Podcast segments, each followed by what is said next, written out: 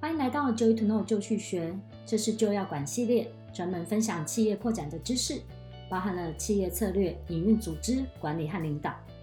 请记得订阅我们的频道哦。今天要跟大家分享，身为执行长的领导考验。我当过三年的高阶主管，五年的执行长，管理过一家六十个人的公司。我的下一级主管有三位，三位主管下方又各自有三位主管。然后是一般员工，或者是出借主管。这家公司总共从二十五、二十六个人左右成长到六十个人，所以我想我经历过的一些考验是可以给大家当做参考的。当我担任执行长工作的时候，有很多来自四面八方的考验，有国际管理单位的要求，有跨单位的协调合作，又来自内部外部的各种混乱等等。这些考验呢，点滴在我的心头。想说今天发个文，跟大家分享一下，我觉得身为领导者很重要的几个点。这些点如果做好，你会发现公司会随着你的处理，整体士气、产值都会往上，是很明显的。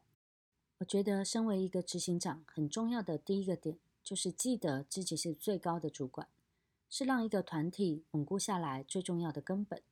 所有一切的好坏都会是从这个领导者出发的。所以自己的一言一行很重要，也非常有威力。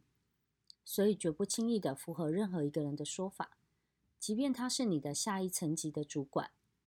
有时候会有下属想要来寻求你的支持，或许是想要拉拢你一起来骂另外一个人，或者是想要你特别可以站在他的那边的立场。一旦你多说两句，说“对啊，为什么他这么做很糟糕？”诶，或者是“为什么我一定会支持你的？”这样很可能就会被下属拿来当令箭，到处用，这样很危险，因为他所报告的不一定是完整。所以呢，我建议好一点的做法是，询问这个人更多的资料，然后让他知道你会再去了解一下真实的状况，再回复给他。请你绝对不要在没有完整的资料之下，急着做回应，或者去答应一些事情。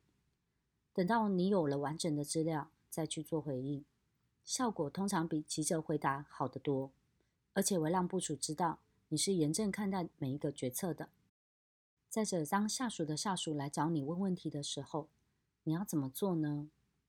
我常会遇到急着想要处理问题的下属，他们知道我是最后的决策者，所以觉得来问我比较快，比较有用。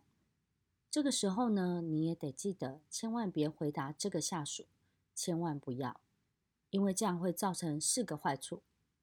首先，第一，你的下属，也就是这个人的主管，已经陷入了为难的状况。他可能还有考量，但是已经来不及表达了，因为执行长已经说好了。第二，会让这个下属没有权责，因为好坏呢，执行长都已经说了。那么对于我的这个下属，其实他就会很像是虚设的，这样对管理运作来说是很危险的。第三，你会变成你在做下属的工作，他不太需要担负责任了，变成是你需要，你会变小，变得处在他的职位上面。第四，下属的下属这个基层人员太接近权力顶端，他很容易说话就可以影响到最高主管的话，这样很容易会让整个公司处在一种危险的状况，让这个最高主管用最基层的眼界来做决策。